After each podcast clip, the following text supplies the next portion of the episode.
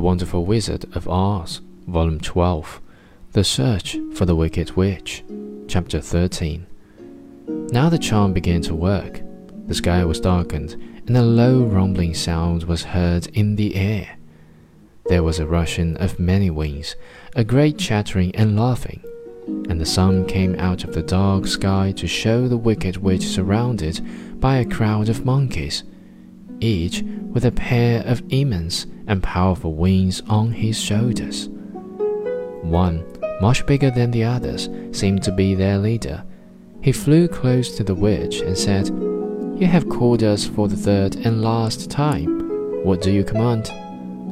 Go to the strangers who are within my land and destroy them all except the lion, said the wicked witch. Bring that beast to me, for I have a mind to harness him like a horse and make him work.